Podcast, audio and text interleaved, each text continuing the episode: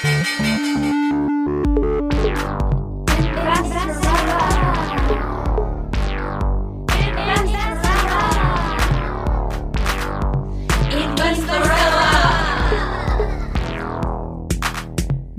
Larissa Krawitz. Oh wow, präsentiert Investorella, der Podcast von Larissa Krawitz. Der Podcast, der dir das Investieren greifbar macht. Liebe Investorellas, letzten Mittwoch haben wir über das Thema Personal Finance geredet. Da ging es um deine Lebenshaltungskosten, da ging es um konkrete Strategien, was du tun kannst, wenn du dein Einkommen erhöhen willst oder einfach besser mit deinem Geld umgehen kannst. Und heute widmen wir uns dem Thema Konsum. Larissa, was sagst du dazu? Tja, zum Thema Konsum gibt es ein sehr tolles Zitat, das aus dem Film Fight Club stammt, beziehungsweise aus dem Buch von Chuck Palahniuk. Und zwar, uh, we work jobs we hate to buy shit we don't need. Advertising has us chasing cars and clothes, working jobs we hate so we can buy shit we don't need. Mm. Es gibt auch äh, zum Thema Konsum aus den USA ähm, ein ähnliches Zitat. Und zwar, uh, we buy shit we don't need with money we don't have to impress people we don't like. Oh my God. Und ich finde, diese beiden Zitate beschreiben das heutige Konsumthema sehr, sehr, sehr, sehr gut. Unsere Konsumgesellschaft ist meiner Meinung nach total aus den Fugen geraten. Es ist enorm, enorm umweltschädigend, was wir alles konsumieren. Wir haben eine enorme Gier nach materiellen Dingen. Man muss einfach äh, bedenken, wie die Fast Fashion Industrie unseren Planeten negativ verändert, wie das unser Wasser vergiftet, wie sehr da Menschenrechte missachtet werden bei der Arbeit in dieser Industrie. Das ist äh, einfach jenseits von Gut und Böse. Aber es sind auch andere Dinge, dass Menschen einfach das Gefühl haben, sie müssen mehr und mehr und mehr und mehr konsumieren. Mhm. Und das ist schädlich für die Umwelt, aber es ist natürlich auch enorm schädlich für uns selbst und führt teilweise zu den absurden Zuständen, dass wir irgendwann sagen, hey, ich muss eine größere Wohnung mieten, ich muss ein größeres Haus kaufen, weil ich einfach Platz brauche für all meine Dinge. Oder zum Beispiel Menschen, die dann sagen, ich habe so viele Sachen, ich muss extra einen Lagerraum anmieten, den ich bezahle, um dort die Sachen hinzugeben, die ich nicht brauche. Ja. Also ähm, das ist natürlich ein bisschen negativ jetzt formuliert, aber ich denke mir, dass Konsum auf persönlicher Ebene etwas ist, das wir relativ gut kontrollieren können. Ähm, ich sehe das Thema in gewissen Bereichen doch sehr, sehr kritisch, eben wegen diesen zwei Faktoren, umweltschädigend und finanziell für uns selbst schädigend. Aber der Konsum lenkt natürlich auch von dem ab, was im Leben essentiell ist. Und es gibt da so eine nette Studie, die besagt, wie sich Einkommen auf den Glücklichkeitslevel von Leuten auswirkt. Da geht es natürlich auch um Materielles und die Frage, macht Geld glücklich? Und diese Studie besagt, ja, aber nur bis 60.000 Dollar. Bis 60.000 Dollar. Ja, also die Studie stammt aus den USA und es geht da um ein Jahreseinkommen von 60.000 Dollar. Das heißt, liegt man unter diesem Jahreseinkommen, so ist man glücklicher, wenn man jetzt einen Gehaltsanstieg hat, wenn man mehr verdient. Aber ab ca. 60.000 Dollar hat man eigentlich ein gesichertes Leben und man kann sich so gut wie alles kaufen, das man so braucht. Und ab diesem Punkt bringt mehr Geld nicht mehr Glücksgefühle im Leben. Und gerade in der heutigen Konsumgesellschaft wird es sehr, sehr oft verkauft, dieses ganze Image von dieses und dieses Produkt wird dich cool machen, schön machen, glücklich machen. Es wird dir viel Freude bereiten. Du bist quasi so ein besserer Mensch, wenn du dieses Produkt besitzt, also kaufe es. Also ein ja. Großteil der Werbung basiert genau darauf. Und ähm, die Marketingindustrie hat da einige, einige super tolle psychologische Tricks auch entwickelt, um uns da ein bisschen zu verführen, mehr Geld auszugeben, als wir eigentlich sollten und Dinge zu kaufen, die wir, die wir eigentlich gar nicht brauchen. Genau, es geht ja genau darum, wir müssen unzufrieden sein, um zu kaufen in Wirklichkeit. Also das ist ja die Grund, grundlegende Strategie, unzufrieden mit uns selbst, um uns zu optimieren und äh, Dinge kaufen, die uns schöner, besser, was auch immer machen. Also ich denke mir, dass das ist auch ein, ein Thema, das einen sehr wichtigen feministischen Aspekt hat. Und zwar ist doch in der Industrie ein sehr, sehr, sehr großer Fokus auf äußere Schönheit. Ja. Ähm, gerade wenn ich an jüngere Frauen denke, ähm, mit Social Media, mit Instagram, das ganze Marketing, das an jüngere Frauen gerichtet wird, so nach dem Motto, du bist nur schön, wenn du so und so aussiehst und es gibt hier diese Produkte und das Produkt und es gibt teilweise total verrückte Produkte. In den letzten Jahren sind Dinge aufgekommen, zum Beispiel äh, einiges an Make-up, um Gesichtskonturen zu schaffen. So nach dem Motto, es ist diese Gesichtsform, ist jetzt gerade trendy und da brauchst du fünf Produkte und dann kannst du die Gesichtskonturen mit schwarz, weiß, hell, dunkelbraun und irgendwelchen Bürsten ebenso hinschminken, dass du eine andere Gesichtsform hast. Und es gibt YouTube-Videos, die von Millionen von Frauen angesehen werden. Und das ist einfach ein riesen Verkaufsapparat, der da auch dahinter steht, um Leuten zu sagen, hey, ähm, du hast die falsche Gesichtsform. Genau, genau, genau. Und es, es klingt vielleicht lustig, aber es ist auch finanziell, abgesehen von der Ökologie, es ist finanziell ein, ein, ein relativ trauriges Thema, bei dem Frauen in Wirklichkeit sehr viel Macht haben. Denn ähm, je nach Land werden circa 80 Prozent der Konsumentscheidungen von Frauen getroffen. 80 Prozent. 80 Prozent. Wow. Das zeigt natürlich, dass Frauen in diesem Markt eine enorme, enorme, enorme Macht haben und diese natürlich auch nutzen können, um einfach Produkte nachzufragen, die sinnvoller sind, die ökologischer produziert werden, die nachhaltig produziert werden, die zum Beispiel auch lokale Arbeitsplätze schaffen, die unter fairen Arbeitsbedingungen produziert werden. Und natürlich, der Mensch hat so einen gewissen Basisbedarf. Ja, also wir brauchen zum Beispiel einen Tisch und ein paar Sesseln zu Hause. Wobei es gibt unter den Minimalisten auf YouTube auch ein paar ganz extreme, die möbelfreies Leben praktizieren und zum Beispiel nur eine Decke haben und eine Hängematte. Und das sind alle Möbel, die sie im ganzen Apartment haben. Also das ist schon sehr extrem. Aber es gibt natürlich, wir brauchen ein gewisses Maß an Kleidung. Wir brauchen eine warme Jacke im Winter, ein gewisses Maß an Schuhen. Aber man muss auch dazu sagen, 50, 60, 80, 100 Paar Schuhe braucht man in Wirklichkeit nicht. Und wenn wir jetzt uns äh, das Thema Kosmetik anschauen, da sind ja auch Frauen am meisten betroffen, oder? Bei Kosmetikprodukten. Wie schaut da der Markt aus? Also was Frauen und Männer am Kosmetikmarkt betrifft, da gibt es eine interessante Studie aus Österreich von dem Institut Kosmetik Transparent, die quasi so ein Marktmonitor der Kosmetikindustrie in Österreich sind. Und die haben im Jahr 2017 errechnet, dass der Markt, der Gesamtmarkt für Kosmetika in Österreich circa 1,6 Milliarden Euro umfasst. Das heißt 180 Euro pro Person. Und 13 Prozent dieses Marktes sind dekorative Kosmetik, das heißt Make-up. Wow. Und der Gesamtmarkt für Männerkosmetik und Rasurprodukte, aber man muss bedenken, wie teuer diese Rasierklingen eigentlich sind, beläuft sich nur auf 6% dieses Volumens. Das heißt, der Markt für Make-up ist mehr als zweimal so groß wie der Markt für Rasierklingen, Rasierschaum und alles, was unter Männerkosmetik fällt. Also, und obwohl sehr, sehr viele Männer sich Tag für Tag rasieren, schminken sich Frauen anscheinend doch äh, um mehr als zweimal das, dieses Geld. Wow. Ja, und es gibt dann eben auch Zahlen zu, zu Dingen wie Gesichtspflege und Make-up. Und man kommt da auf circa 80 Euro pro Frau äh, pro Jahr für Themen wie Gesichtspflege und äh, 70 Euro für Themen wie, wie Make-up. Man muss bedenken, dass bei diesen Zahlen die Gesamtbevölkerung eingerechnet wird. Also das heißt natürlich auch sehr, sehr junge Frauen, also Kinder und äh, sehr, sehr alte Menschen, die sich vielleicht nicht mehr jeden Tag schminken. Und es gibt zum Beispiel aus, aus Deutschland auch eine Studie, und zwar vom Kosmetikverband in Berlin. Die haben eine Befragung durchgeführt, denn die Studie in Österreich bezieht sich auf Verkaufszahlen. Und bei dieser Befragung in Berlin kam raus, dass Frauen 540 Euro pro Jahr für Kosmetik ausgeben.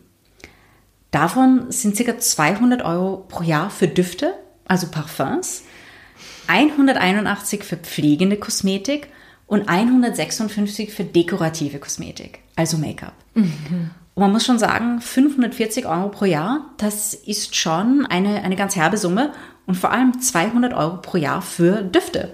Für Parfum. Gut, dass ich kein Parfum trage. Also zu Parfums muss man auch sagen, ich, ich, ich bin echt verwundert über diese 200 Euro im Jahr für Parfums.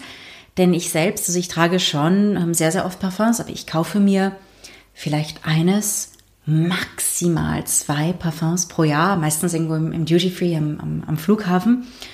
Und da komme ich bei weitem nicht auf diesen Durchschnitt von, von 200 Euro. Also die halten ja ewig. Ja, also ich habe einige Parfums, ähm, die habe ich schon seit 10, 15 Jahren. Ja. Ein Bekannter von mir sagt mir, nein, die kannst du eigentlich wegschmeißen. Nach ein paar Jahren ist dieser Duft sowieso äh, weg, aber ich finde, die, die sind noch ganz gut.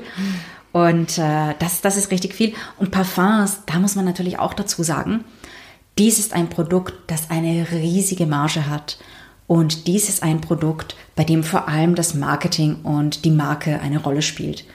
Wenn man bedenkt, die Inhaltsstoffe von Parfums kosten vielleicht ein paar Euro und tolle Parfums von Designermarken werden oft um ca. 100 Euro, manchmal auch 150 Euro verkauft. Und das ist, das muss man auch dazu sagen, reines, reines Marketing. Ja, ja, also 540 Euro im Jahr, das ist schon, schon recht viel für Kosmetik. Das stimmt. Aber es wird noch schlimmer, wenn man einen Blick in die USA zum Beispiel wirft. Also da sind wir in Europa mit den 540 Euro noch weit, weit abgeschlagen. Denn es gibt eine Studie, das ist auch eine Befragung, die wurde von einem Online-Beauty-Shop in den USA gemacht, namens Skin Store. Und die haben errechnet, dass eine Amerikanerin in ihrem gesamten Leben 300.000 Dollar für ihr Gesicht ausgibt. Also 300.000 Dollar? Ich kann mir das gar nicht vorstellen. 300.000 Dollar, es ist total unvorstellbar. Also das ist, für 300.000 Dollar kann man sich definitiv ein kleines Haus äh, in, in den USA leisten. Ja. Also da gibt's äh, Gegenden, wo Häuser sehr, sehr, sehr, sehr günstig sind. Also gut, in Detroit könnte man sich da vielleicht so fünf, sechs Häuser leisten. Aber das ist eben 300.000 Euro. Und die haben Frauen befragt, ähm, zum Beispiel auch BuzzFeed, die haben diese Studie gemeinsam gemacht. 3000 Frauen haben sie befragt, wie viel ihre tägliche Schönheitsroutine fürs Gesicht ja. kostet. Das wurde aufgeteilt je nach äh, Bundesstaat. Und äh, die fanden heraus, dass es sozusagen in manchen Staaten günstige Gesichter gibt und in anderen Bundesstaaten teure Gesichter. Und fangen wir mal an mit den günstigeren Gesichtern. Die gab es in Montana und in Utah. Und da gaben Frauen 3,50 Dollar bzw. 4,50 Dollar pro Tag aus für ihre Gesichtskosmetik. 3,50 Dollar pro Tag. 3,50 Dollar wow. pro Tag. Das, das sind deine Kaffees äh, nichts dagegen.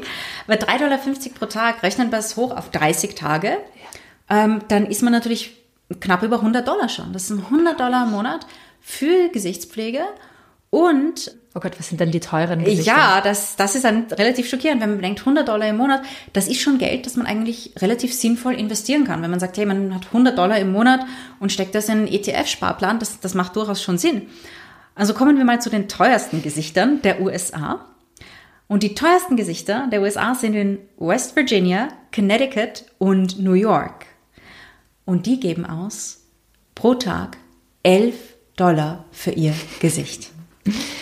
Wow. Oh, oh mein Gott. Das heißt, über 300 Dollar für Gesichtskosmetik im Monat. Das ist echtes, echtes, echtes, echtes Geld schon. Wow. Das muss man sich auch leisten können. 300 ja, das, Dollar für dein Gesicht. Das, äh, das, das ist wirklich, das ist wirklich ziemlich herb. Und ich habe mir dann mal so einfach Daumen mal Pi ausgerechnet, was ich für meine Gesichtspflege ausgebe. Und ich bin da definitiv äh, im äh, Cent-Bereich unterwegs, wenn ich bedenke, ich, äh, ich verwende eine Sonnencreme, die hat 15 Dollar gekostet, die habe ich sogar in den USA in New York gekauft, vor einem Jahr. Also die hat sich schon ziemlich, ziemlich gut amortisiert äh, und sie ist immer noch nicht leer, also jetzt geht sie bald am Ende zu. Und dann, ich habe das relativ günstige Creme, die vielleicht 19 Euro gekostet hat. Und bei mir halten die Dinge, muss ich sagen, auch relativ lang. Also so eine Creme, sechs bis neun Monate, vielleicht sogar ein Jahr. Ja, ja. Mein Lidstrich, mein Eyeliner um 3,50 Euro, mein Mascara um 10 Euro. Das war's dann auch schon. Und äh, ich glaube, da bin ich wirklich im, im Centbereich unterwegs. Das heißt, wir könnten sparen, indem wir uns die Produkte genauer ansehen oder das verwenden, was wir wirklich brauchen. Ja, also ich denke mir, ähm, es geht zum Beispiel darum, dass man sagt, hey, man, man, man sucht sich wirklich gu gute Produkte und äh, überlegt sich, ja, naja, brauche ich dieses Produkt wirklich? Und vielleicht geht es manchen Frauen auch so, wie es mir manchmal geht. Vielleicht haben manche auch so die Todeslade der Lippenstifte oder den, die, den Friedhof des Fußgels. Und, und damit meine ich eben Kosmetikprodukte, die man kauft. Man, man ist irgendwo und man nimmt sie einfach so mit, so nach dem Motto, ja, na, ich probiere dieses Ding mal aus, ich probiere dieses Ding mal aus. Und irgendwann Zwei Jahre später schaut man in eine Lade im Badezimmer und da liegen lauter vertrocknete Lippenstifte oder eingetrocknete Nagellacks oder mhm. irgendein Minzfußgel, das man vielleicht zweimal verwendet hat und dann irgendwie nicht mehr. Also ich denke, man sollte sich, bevor man die Dinge kauft, überlegen, brauche ich das wirklich, verwende ich das wirklich? Ähm, und vielleicht einmal äh, so kleine Proben mitnehmen, um zu schauen, ist dieses Produkt überhaupt etwas für mich? Und natürlich ist dann eben auch eine persönliche Frage, Will ich mich überhaupt schminken? Also es ist nicht gesetzlich vorgeschrieben. Will ich durchs Leben gehen mit sehr, sehr viel Make-up im Gesicht? Oder fühle ich mich auch wohl, wenn ich zum Beispiel nur wenig Make-up trage? Und da sollte man sich bei den Produkten natürlich auch vielleicht mal die Inhaltsstoffe ansehen. Und man sieht dann relativ schnell, dass das zum Beispiel auch in einigen Tests, dass teure Produkte nicht unbedingt besser abschneiden als günstigere Produkte. Und ich denke mir, es macht sehr viel Sinn, sich davor zu informieren und vielleicht auch diesen Kosmetikerkonsum zu hinterfragen. Und wie sieht's bei der Kleidung aus? Tja, die Kleidung ist noch so ein Frauenthema. Fast Fashion ist ein fürchterliches Thema, wenn man die Ökologie bedenkt. Da gibt es auch eine sehr, sehr, sehr tolle Doku dazu namens The True Cost die eben genau zeigt, welche Chemikalien dort verwendet werden oder unter welchen Umständen die Menschen in Asien in Kleidungsfabriken arbeiten. Und wenn man dann sieht, dass durch diese Chemikalien in der Kleidung es in gewissen Gegenden wirklich zu einem sehr hohen Grad an Wasserverschmutzung kommt ja. und dann auch zu Missbildungen bei Kindern. Sehr, sehr abnormal hohen äh, Raten an Krebs bei den Menschen, die in dieser Region leben, dann sollte man sich wirklich fragen, ob man dieses T-Shirt für 5 Euro, das irgendwie einen coolen Schriftzug hat, wirklich braucht und ob man das wirklich kaufen möchte. Ganz genau. Ja, und es, es, ich habe da zu dem Thema auch eine, eine kleine Studie herausgesucht von einem Institut äh, namens Markt, Meinung, Mensch. Die haben untersucht, wie sich Menschen in Österreich beim äh, Kauf von Kleidung verhalten und haben verschiedene Kategorien ähm, angewendet und die Menschen je nach ihrem Konsumverhalten bei Kleidung kategorisiert. Und da gab es drei Gruppen, die mir besonders aufgefallen sind. Die eine Gruppe, das waren die Trendsetter, eher weiblich, eher unter 30 und die tätigten 1,2 Käufe pro Monat im Schnitt mhm. und gaben dafür pro Monat im Schnitt 99 Euro aus. Mhm. Das ist schon relativ viel. Und wenn man jetzt auf Einkaufsstraßen schaut, dann ist es eigentlich ein sehr, sehr häufiges Bild, dass man junge Frauen sieht mit drei, vier, fünf Einkaufssackerl oder Tüten für unsere deutschen Zuhörerinnen von allen möglichen Fast-Fashion-Geschäften. Es gibt dann noch eine andere Kategorie, die noch intensiver shoppen als die Trendsetter. Und das sind die, die nennen sich die ständigen Erneuerer. Und die sind im Schnitt weiblich und unter 29, das heißt noch ein bisschen jünger, gehen 1,5 Mal im Monat shoppen und geben im Schnitt 110 Euro aus. Das heißt noch ein bisschen mehr. Und wenn man sich das anschaut, 99 Euro, 110 Euro. Schon recht viel. Das ist recht viel und das ist vor allem, gerade, wenn man wenig, wenig Geld verdient. Wenn man wenig Geld verdient. Und statistisch gesehen sind diese beiden Gruppen nicht reich. Die sind ja in den unteren Einkommensschichten und, und äh, eher vielleicht auch in der mittleren, bisschen in der mittleren Einkommensschicht angesiedelt. Und gerade wenn man beginnen möchte mit dem Investment, dann sind diese im Schnitt 99 oder 110 Euro, die man vielleicht für Fast Fashion ausgibt, genau das Geld, das man eigentlich nehmen könnte und auf die Seite legen, um dann damit beginnen, sein Investmentportfolio aufzubauen. Und 110 Euro im Monat, das ist schon eine Summe, mit der man arbeiten kann. Stimmt. Und wie sieht es bei den Männern aus? Tja, ähm, da muss man sagen, dass die Männer eher auf Qualität schauen bei Kleidung.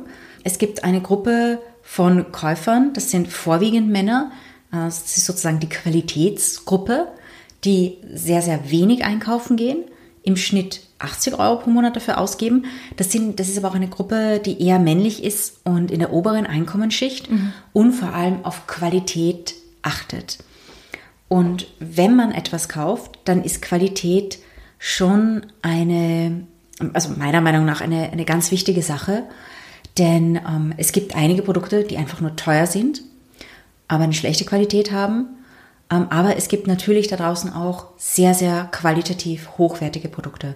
Das heißt, wenn man schon so weit geht, um sich etwas Neues zu kaufen, dann sollte man sich wirklich überlegen, gerade bei Schuhen ist das so eine Sache. Ein paar wirklich gut gefertigte Schuhe um 300 Euro, die in Europa, zum Beispiel in Italien produziert wurden, sind meiner Meinung nach viel besser als 10 Paare 30 Euro Schuhe, die ähm, mit zweifelhaften Chemikalien hergestellt wurden. Und wenn man auf Qualität achtet, dann hat man meistens auch Kleidung, die man wirklich 10, 15 Jahre tragen kann. Und ich denke mir, das ist viel ökologischer, Stimmt. einmal alle 10 Jahre ein paar Business-Schuhe zum Beispiel zu kaufen, als jedes Jahr ein günstiges Paar. Das stimmt alles, aber was ist mit Menschen, die auch wirklich ihre Kreativität durch die Mode ausleben wollen? Also da gibt es gerade für kreative Frauen einige wirklich, wirklich tolle Sachen. Ähm, eine Sache, die mir sehr, sehr gut gefallen hat, war das äh, Project 333. Das war eine Frau in den USA, die 33 Kleider, Kleider, Kleidungsstücke und Accessoires zusammengesammelt hat und drei Monate lang nur diese 33 Sachen getragen hat und sie jeden Tag irgendwie anders kombiniert hat. Ja, also das war ein sehr interessantes Projekt. Das ist dann auch sehr populär geworden. Es gab dann ein anderes Projekt mit einer Frau, die ein ganzes Jahr lang nur ein schwarzes Kleid getragen hat. Ja, davon habe ich gehört, ja. Und sie hat immer andere Accessoires verwendet, das ein bisschen anders gestylt. Ich glaube, sie hatte mehrere von diesen schwarzen Kleidern ja. wegen Wäsche und so. Ich glaube, sie hatte zwei, drei. Aber es war so das gleiche Modell. Auch um zu zeigen, hey, du brauchst nicht zwei, dreihundert Teile, um jeden Tag anders und cool auszusehen. Es gibt auch viele Leute, die anfangen, ihr Gewand zu recyceln mit Upcycling. Gibt ein Instagram-Account, das mir ganz gut gefällt. Das nennt sich Zero Waste Daniel. Äh, ein junger Mann namens Daniel, der als Designer nur mit Stoffresten arbeitet und quasi alles, das in der Modeproduktion einfach so in den Abfall kommt, zu neuen, richtig genialen Designs verarbeitet. Also da gibt es schon echt, echt, echt tolle Sachen. Es, es gibt zum Beispiel auch noch eine Sache, die man machen kann, wenn man jetzt sagt, hey, ich hätte echt Lust auf neue Mode, aber ich möchte auch gleichzeitig sparen, um zu investieren. Ähm, das habe ich vor einigen Jahren mit Freundinnen alle paar Monate gemacht und das ist eine Kleidertauschparty. Stimmt. Kleidertauschpartys sind mega, mega lustig. Ich hatte dort immer so viel Spaß. Und wir haben alle möglichen Sachen probiert. Und wenn man eine Gruppe hat von 10, 15 Leuten, dann sind im Schnitt auch alle Größen repräsentiert, wo man sagt von 34 bis 48 man tauscht Kleider, man probiert die Sachen an, man probiert Outfits aus, man lacht, man sitzt da. Das sind, das ist einfach lustig. Es wird Mode recycelt. Es kostet keinen Cent, außer vielleicht ein, zwei Flaschen Prosecco, die man, die man, die man mitbringt oder jede bringt von zu Hause irgendwas zum Essen oder zum Trinken mit. Das ist auch eine Möglichkeit, eigentlich quasi jedes Monat neue Klamotten zu haben, vielleicht neue Leute kennenzulernen. Es ist ökologisch und es ist quasi gratis. Ja, der Kleidertausch ist halt eine, eine super Möglichkeit, um, um seine Shoppinglust zu befriedigen, das stimmt. Total. Und das ist auch eine, eine sehr, sehr gute Möglichkeit, wenn man zum Beispiel in einer Position ist, dass man sagt, hey, ich habe noch ein Shoppingproblem zum Beispiel. Und ja, also es gibt Menschen, die schon so viel gekauft haben, dass es wirklich zum Problem wurde und die dem Shopping nicht unbedingt äh, Frau werden. Die können damit zum Beispiel beginnen, denn es gibt ja auch Leute, die bereits äh, Konsumschulden haben, weil sie einfach sehr, sehr, sehr, sehr viel Geld ausgegeben haben, zum Beispiel, oder auch nicht sehr gut verdienen und vielleicht gewisse Anschaffungen machen mussten. Laut der österreichischen Nationalbank haben in Österreich 20 Prozent der Menschen unbesicherte Kredite. Ähm, wie viel Was heißt das genau? Hm. Definition. Definition. Unbesicherte Kredite, darunter fallen Dinge wie zum Beispiel ähm, Kontoüberziehungsrahmen. Das ist ein, ein sehr, sehr großer Faktor. Kreditkartenschulden, wobei das in Österreich noch nicht so weit verbreitet ist wie zum Beispiel in den USA. Und weil Banken ja auch relativ großzügige Überziehungsrahmen geben. Aber zum Beispiel auch Leasing fällt darunter oder Händlerkredite. Zum Beispiel Möbelhändler geben ja immer oder Elektronikhändler geben ja oft diese Teilzahlungen. Stimmt. Das sind in Wirklichkeit auch äh, unbesicherte Kredite. Also die mhm. sind meistens, haben im Normalfall mit, mit Konsum zu tun.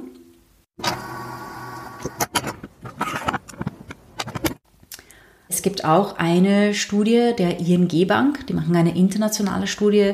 Da werden äh, Leute in allen möglichen europäischen Ländern befragt und laut dieser Studie haben bereits 47 Prozent der Österreicher Konsumschulden, also knapp die Hälfte.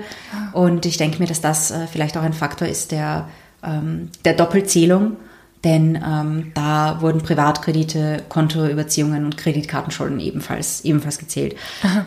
Und wenn man bereits Konsumschulden hat, Konsumschulden sind natürlich etwas sehr Unangenehmes und etwas, das einen über Jahre hinweg davon abhalten kann, zu investieren. Dann kann man zum Beispiel sagen, ich gehe zum Kleidertausch anstatt ins Shoppingcenter oder ich mache mal ein No-Buy oder Low-Buy-Ja. Und da gibt es ein ganz cooles Buch von der Nuno Kaller äh, namens Ich kauf nix, in dem sie beschreibt, wie sie ein ganzes Jahr keine Kleidung und andere unnötige Sachen gekauft hat. Ja, das ist ein, ein ganz, ganz tolles Buch, das sehr inspirierend ist. Und vielleicht kann ich jetzt gleich auch darauf verweisen, dass in meinem Podcast Jeans Heldinnen habe ich die Nuno Kalle auch interviewt. Und äh, das war ein sehr, sehr schönes Interview. Und gleichzeitig ist die Nuno Kalle auch perfekt für die andere Geschichte, weil sie hat ja auch ein Buch geschrieben über Fuck Beauty und da geht es mhm. auch um Konsum und unser Konsumverhalten und inwiefern unsere Unzufriedenheit gegenüber uns selbst uns dazu animiert, auch mehr zu kaufen und dass es der Grundstein ist vom Konsumverhalten an sich. Und das heißt, jetzt können wir Nunu eigentlich doppelt, doppelt erwähnen. Ja, also dieses, dieses Buch habe ich auch gelesen und ich fand das sehr gut, weil es einem vor Augen führt, mit welchen Standards uns die Industrie da bombardiert und was da eigentlich dahinter steckt. Es sind, genau. es sind eigentlich ganz, ganz andere Gefühle oft, die wir dann äh, durch Dinge wie wie Shopping überdecken und dass wir irgendwie glauben, naja, und wenn ich dieses Make-up besitze, dann, dann fühle ich mich einfach irgendwie schöner oder besser oder so. Genau. Und dass äh, ein gesundes Selbstbewusstsein und äh, Zufriedenheit im Leben in Wirklichkeit wesentlich, wesentlich glücklicher machen als dieser schnelle Kaufrausch, dieses, diese kurze Dopaminausschüttung, die man hat, wenn man irgendwie im Sale ein cooles Ding ergattert. Ja, genau. Ja. Und gibt es da eben andere Beispiele noch, außer der Nunu und, und dem Project 333. Ja, es gibt zwei sehr, sehr, sehr coole TED Talks, die ich auf YouTube gefunden habe. Und zwar, der erste TED Talk nennt sich My No Spend Year von Michelle McGaw, eine britische Finanzjournalistin. Und äh, die hatte auch, die, also sie ist Finanzjournalistin und hat sich irgendwann gesagt, hey, ich schreibe die ganze Zeit über Finanzen, aber eigentlich befolge ich meinen eigenen Rat manchmal nicht. Und ihr sind auch die Dinge aufgefallen, die wir in diesem Podcast jetzt schon erwähnt haben, so, so Dinge wie Convenience Food. Sie hat gesagt, sie hat immer viel gearbeitet, dann ist sie am, am Heimweg beim Supermarkt vorbeigegangen und hat noch schnell so ein paar Fertigsachen mitgenommen und bam, hat sie 15 Pfund ausgegeben. Und sie hat sich gedacht, hey, ich kaufe mal ein ganzes Jahr gar nichts. Außer so ein kleines Budget natürlich gab es für Nahrungsmittel und ein ganz, ganz kleines Budget für Kosmetik, also Zahnpasta, Seife und Haarshampoo. Und die hat das ein ganzes Jahr durchgezogen, hat sogar ihr Öffi-Ticket hergegeben und ist überall mit dem Fahrrad hingefahren, ist sogar mit ihrem Mann auf Urlaub gefahren mit dem Fahrrad und hat dann während dieser Reise einen Schuh verloren, hat es aber trotzdem durchgezogen und sich keinen neuen Schuh gekauft. Dieser TED Talk ist einfach mega, mega spannend. Aber es gibt auch noch eine andere Frau, die das noch extremer betrieben hat. Und zwar die Caroline Hoagland. Die hat einen TED Talk namens My Year of Living Without Money. Oh. Und äh, sie ist eine Soziologin, wenn ich mich recht erinnere, in den Niederlanden ähm, und hat sich auch sehr viel mit nachhaltigen Wirtschaften beschäftigt und hat sich einen gefragt, wie, wie es wäre, ohne Geld zu leben. Einfach mit Tauschhandel. Und sie hat das beinhart durchgezogen. Ähm, hat quasi sich entschieden, gar kein Geld mehr zu verwenden. Das Einzige, was sie trotzdem noch bezahlt hat, war ähm, die Krankenversicherung für sich und für ihren Sohn. Ja, weil mit dem Versicherungsunternehmen konnte sie keinen Tauschhandel aushandeln. Aber sie hat sogar mit ihrem Stromanbieter einen Tauschhandel gemacht und hat gesagt, sie äh, macht kleine Studien für diesen Stromanbieter. Und die Stromanbieterfirma hat gesagt, okay, du kriegst ein Jahr gratis Strom und Gas. Dann hat sie meistens in so einem kleinen Bioladen eingekauft und kannte dort die Besitzerin und, und sie hat gesagt, okay, ich darf bei dir gratis einkaufen ein Jahr lang, aber dafür manage ich dein Kaffeehaus jeden Samstag Aha. und hat dort gearbeitet. Ähm, das gleiche hat sie, so ähnliche Dinge hat sie gemacht mit der Tango-Schule oder mit einigen Freunden und Bekannten, dass sie einfach Dinge getauscht hat. Und äh, das ist natürlich sehr, sehr, sehr, sehr, sehr extrem. Aber dieser TED Talk ist mega, mega interessant. Und wem das Ganze ein bisschen zu weit geht, dann äh, kann man sagen, okay, man fängt vielleicht klein an und macht vielleicht einen No-Spend Tuesday oder besser noch einen No-Spend Saturday, dass man sich einen Tag in der Woche aussucht, an dem man einfach kein Geld ausgibt. Und wenn man einfach den Konsum ein bisschen einschränken möchte, gibt es auch einen kleinen Trick, den sehr viele Leute verwenden. Und zwar, man überlegt sich eine, eine gewisse Grenze, sagen wir mal 30 Euro, 50 Euro oder 100 Euro. Und wenn man etwas kaufen will, das über diesem Betrag liegt, so muss man 24 Stunden drüber nachdenken. Hm. Das heißt, einmal drüber schlafen. Und wenn man nach 24 Stunden dieses Ding immer noch haben möchte, dann geht man und kauft man es.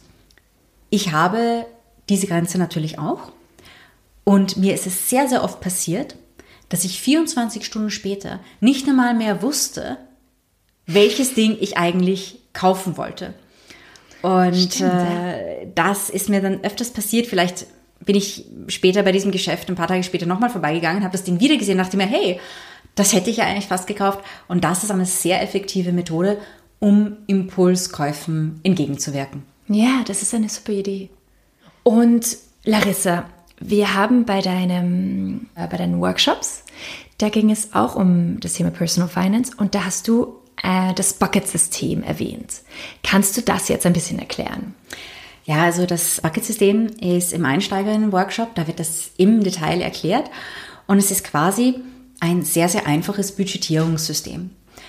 Es gibt Leute da draußen und ich habe auch so eine Freundin, die ist sehr, sehr, sehr genau und die hat wirklich ein sehr genaues Haushaltsbudget, das sie macht und dem sie auch folgt. Also sie hat wirklich auch ein spezielles Konto für zukünftige Ausgaben für das Auto, also sozusagen ein Rücklagenkonto mhm. oder jedes Monat wird ein bisschen Geld zur Seite gelegt in Zukunft, falls sie mal irgendeine Zahn-OP braucht oder so. Es gibt manche Leute, die halt das Budgetieren gerne mögen, äh, denen das Spaß macht und die sich auch wirklich daran halten. Gleichzeitig ist es so, dass viele Leute nicht die Zeit haben, nicht die Geduld oder nicht die Muße haben, so ein detailliertes Budget zu machen. Und wenn sie es machen, haben sie dann vielleicht Schwierigkeiten, sich daran zu halten. Denn wenn etwas schon so komplex ist und man es eigentlich nicht mag, dann ist die Chance relativ hoch, dass man es nach ein paar Tagen oder ein paar Wochen wieder verwirft. Ja, genau. Und das Bucket-System ist einfach eine einfache Budgetierart und Weise. Und es funktioniert so, dass man jedes Mal, wenn man einen Geldeingang hat, also ein Gehalt oder eine Honorarnote, dass man das Geld sofort in verschiedene Kübel aufteilt. Die meisten Leute haben so drei bis fünf oder sieben Kübel. Wenn man zum Beispiel drei hat, dann hätte man einen Fixkostenkübel, einen Kübel für Ausgaben und einen Kübel für Ersparnisse und Investment. Ich finde das, das System mit fünf Kübeln ganz gut, dass man sagt, äh, Fixkosten, kleinere Ausgaben, Investment, Schulden zum Beispiel, falls man Konsumschulden hat oder falls man eine Hypothek hat, die man vorzeitig abzahlen will. Mhm. Das hat übrigens die Michelle McGaw aus diesem TED Talk gemacht. Nach ihrem einen Jahr ohne Geld auszugeben, hatte sie 22.000 Pfund gespart. Also echtes Geld. Und ja. sie hat das verwendet, um ihre Hypothek zum Teil frühzeitig zurückzuzahlen. Also so kann man diesen, diesen Kübel zum Beispiel auch verwenden. Und Investment, natürlich der Kübel, bei dem es in dieser Podcast-Serie geht. Und dann auch noch einen sehr, sehr wichtigen und interessanten Kübel namens Lifestyle. Das ist der Kübel, in dem man jedes Monat Geld legt für frivole, verrückte Ausgaben.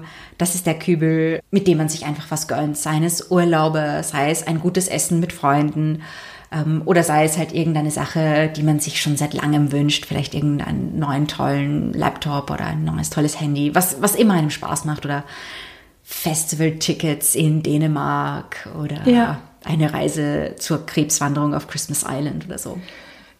Ja, auch ein, ein wirklich sehr wichtiger Kübel.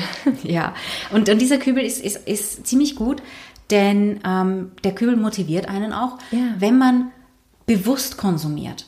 Nicht einfach mit Impulskäufen, dass man irgendwelche Sachen mitnimmt, weil man einfach beim Geschäft vorbeigeht äh, oder den Überblick darüber komplett verliert. Da sagt man, okay, das ist so eine gewisse Summe, die ich jedes Monat auf die Seite lege, eben für das bisschen das kleine bisschen Spaßkonsum oder die wirklich wichtigen Sachen wie zum Beispiel Reisen oder tolle, tolle Essen oder tolle Abenteuer mit Freunden und Freundinnen. Denn ein ähm, schöner Abend oder ein schöner Tag mit Freunden und Freundinnen, auch wenn er wenig kostet, aber manchmal möchte man halt irgendwie was, was Tolles unternehmen.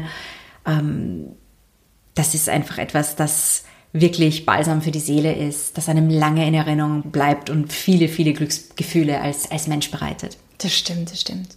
Aber wenn wir uns konkret diese Buckets, ähm, diese Kübel ansehen, wie teilt man das Geld dann auf? Also das, das, kommt auf dein Einkommen an. Das kommt natürlich sehr, sehr stark aufs Einkommen an, aber auch ähm, darauf, wie die Familiensituation aussieht. Ist man alleine, so sind die Buckets natürlich anders. Hat man drei, vier Kinder, so ist es wiederum anders. Ähm, gerade wenn man Kinder hat, da kann man zum Beispiel einen Bucket äh, nur für Kinder schaffen. Dass man sagt, ja, das sind die Ausgaben, die man für die Kinder hat. Schulbücher, Stifte, Kleidung, Ausflüge, all das, dass man hier nicht den, den, den Überblick verliert. Und normalerweise sind, ist doch relativ viel Geld im, im ersten Bucket, im Bucket der Fixkosten. Ja. Ähm, wenn man bereits ähm, 75 Prozent des Gehalts äh, oder der regulären Honorare für Fixkosten ausgibt, also im ersten Bucket hat, es sollte idealerweise unter, unter 50 sein. Aber wenn man dabei 75 ist, dann sollte man sich wirklich überlegen, wie man konkret sein Einkommen erhöhen kann. Beziehungsweise, ob man die Fixkosten vielleicht irgendwie senken kann, um mehr Spielraum zu haben. Im zweiten Bucket die Ausgaben für eine Single-Person oder ein Pärchen, das vielleicht bei 10, 20 Prozent. Der Bucket Schulden sollte um die 10 Prozent sein. Wenn man höhere Konsumschulden hat, wie gesagt, wir haben schon einige Dinge erwähnt, die man dann machen kann, aber dann sollte man schon eher schauen, dass man diese Konsumschulden schnell wieder los wird. Und ideal ist es auch, wenn man zum Beispiel zwischen 10 und 20 Prozent der Einkünfte beiseite legt für Sparen und Investieren und vielleicht weitere, so 10, 15 Prozent in den, in den Lifestyle-Kübel. Mhm, mhm. Das ist gut zu wissen. Ja, im Workshop werden die, diese Kübel, dieses Kübelsystem auch recht genau analysiert und auch mit Beispielen ähm, gezeigt und, und präsentiert. Ja, und ich äh, gehe da mit manchen Teilnehmern eben durch, ähm, wie sie ihre Kübel gestalten könnten. Und ähm, es gibt dann auch noch so geheime Kübel, die yeah. sehr, sehr, sehr viel Spaß machen und einem im Leben echt mega, mega viel Freude bringen können. Voll gut. Und Larissa, wie kann ich jetzt dieses Kübelsystem praktisch implementieren? Also eine ganz wichtige Sache noch am Kübelsystem ist, dass man das Geld in die verschiedenen Kübel aufteilt, sobald man es bekommt, damit man mhm. nicht in Versuchung kommt, es vielleicht irgendwie anders auszugeben, und heutzutage gibt es viele moderne Bankensysteme, manchmal sind das auch diese mobilen Banken, die anbieten, kostenlos oder relativ kostengünstig mehrere Konten zu eröffnen, mehrere Unterkonten. Das ist dann natürlich praktisch, dann bekommt man sein Gehalt und kann es sofort auf die verschiedenen Unterkonten mit den verschiedenen Bezeichnungen Lifestyle, Investment, Schulden oder Ausgaben überweisen und dann sieht man immer noch genau, wie viel Geld man auf diesen Konten hat. Ja, stimmt. Das ist schon praktisch. Mhm. Gut, das war's jetzt für heute. Hm, Larissa, hast du jetzt irgendwie eine lustige Geschichte parat? Ähm, ja, ich habe mir was rausgesucht, was für den heutigen Podcast, weil wir eben über Beauty-Produkte gesprochen haben, ganz praktisch ist. Nämlich die Geschichte von Botox. Mhm. Botox wurde nämlich für etwas ganz, ganz anderes erfunden als äh, für das Faltenunterspritzen. Und zwar wurde ähm, das dahinterliegende oder darunterliegende Protein 1973 bis 78 als Arzneistoff getestet und äh, ab 1980 wurde es eigentlich für Muskelspasmen eingesetzt oder Gesichtsmuskelzuckungen oder auch Beinmuskelzuckungen und verschiedene Krankheiten, die mit Nacken, Gesichts- oder Muskelzuckungen generell zu tun hatten. Also das war so circa ab 1918, Aha. 80. Und äh, das Pharmaunternehmen Allergan kam dann irgendwann drauf, dass dieses Botox sich auch auf Hautfalten auswirkte. Aber das war erst 1992, also es brauchte zwölf Jahre, bis man drauf kam, hey, ähm, das funktioniert ja auch so. Und ab diesem Zeitpunkt wurde es dann sozusagen auch dafür angewendet. Und äh, das Unternehmen äh, Allergan, dem wurde das mehr und mehr bewusst. Und die haben natürlich auch angefangen, das dann als Botox und als Beauty-Produkt zu promoten. Und dieses Unternehmen entwickelte sich einfach gigantisch. Also Anfang 1993 wurde die Aktie bei 6,10 Dollar gehandelt. Ja. Zehn Jahre später wurde die Aktie schon zu 30, über 30 Dollar gehandelt. Das heißt, dass der Wert des Unternehmens und der Kurs hatte sich ähm, verfünffacht wow. in diesem Zeitraum, fast verfünffacht. Nochmal zehn Jahre später stand die Aktie bei knapp 100 Dollar und das All-Time-High lag dann bei 331 Dollar im Sommer 2015. Und wow. da sieht man einfach, ähm, hätten all die Frauen, die sich Botox spritzen ließen, dieses Geld in Allergan-Aktien gesteckt, hätten sie sehr, sehr, sehr, sehr, sehr viel Geld verdient. Ähm, heutzutage tradet die Aktie ähm, bei ca. 50 Prozent ihres, ihres Top-Werts bei ca. 163 Dollar. Das heißt, das wäre auch immer noch ein sehr, sehr, sehr, sehr, sehr guter Verdienst. Und natürlich stellt sich dann die Frage, warum ist der Kurs des Unternehmens dann wieder gesunken? Ähm, Botox ist deren Top-Produkt und schon langsam läuft das äh, Patent für dieses Medikament aus. Das heißt, auch andere, Bieter, äh, andere Anbieter können äh, Botox-Produkte dann ähm, sozusagen lizenzfrei anbieten. Aber es ist mal eine echt interessante Geschichte. Ja, so spannend. Die zeigt, ähm, was da eigentlich durch Zufall ähm, mit Botox entstanden ist. Ja, und wie viel die Kosmetikindustrie verdient an den Gesichtern der Frauen. Ja, also es Oder sind ähm, Botox 2,4 Milliarden. Wow. Das ist ein echt, echt, echt, echt mega Geschäft, das eigentlich durch, durch Zufall entstanden ist. Spannend. Ja, liebe Investors, wir sehen uns also nächste Woche wieder mit einem feministischen Thema, welches ihr dann herausfinden werdet. Und in der Zwischenzeit macht vielleicht mal eure eigene Finanzprüfung, schaut euch eure Finanzen mal an und äh, googelt vielleicht mal das Bucket-System. Da gibt es schon sehr, sehr viel tolle Literatur dazu und probiert es aus. Ähm, ich habe genau bei, zu diesem Thema schon sehr, sehr viele positive Rückmeldungen erhalten.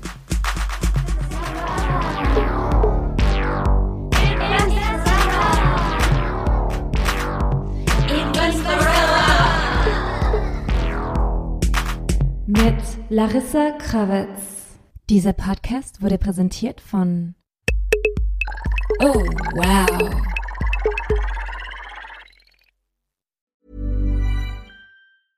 Mom deserves the best, and there's no better place to shop for Mother's Day than Whole Foods Market. They're your destination for unbeatable savings, from premium gifts to show-stopping flowers and irresistible desserts. Start by saving 33% with Prime on all body care and candles. Then get a 15-stem bunch of tulips for just $9.99 each with Prime. Round out Mom's menu with festive rosé, irresistible berry chantilly cake, and more special treats. Come celebrate Mother's Day at Whole Foods Market.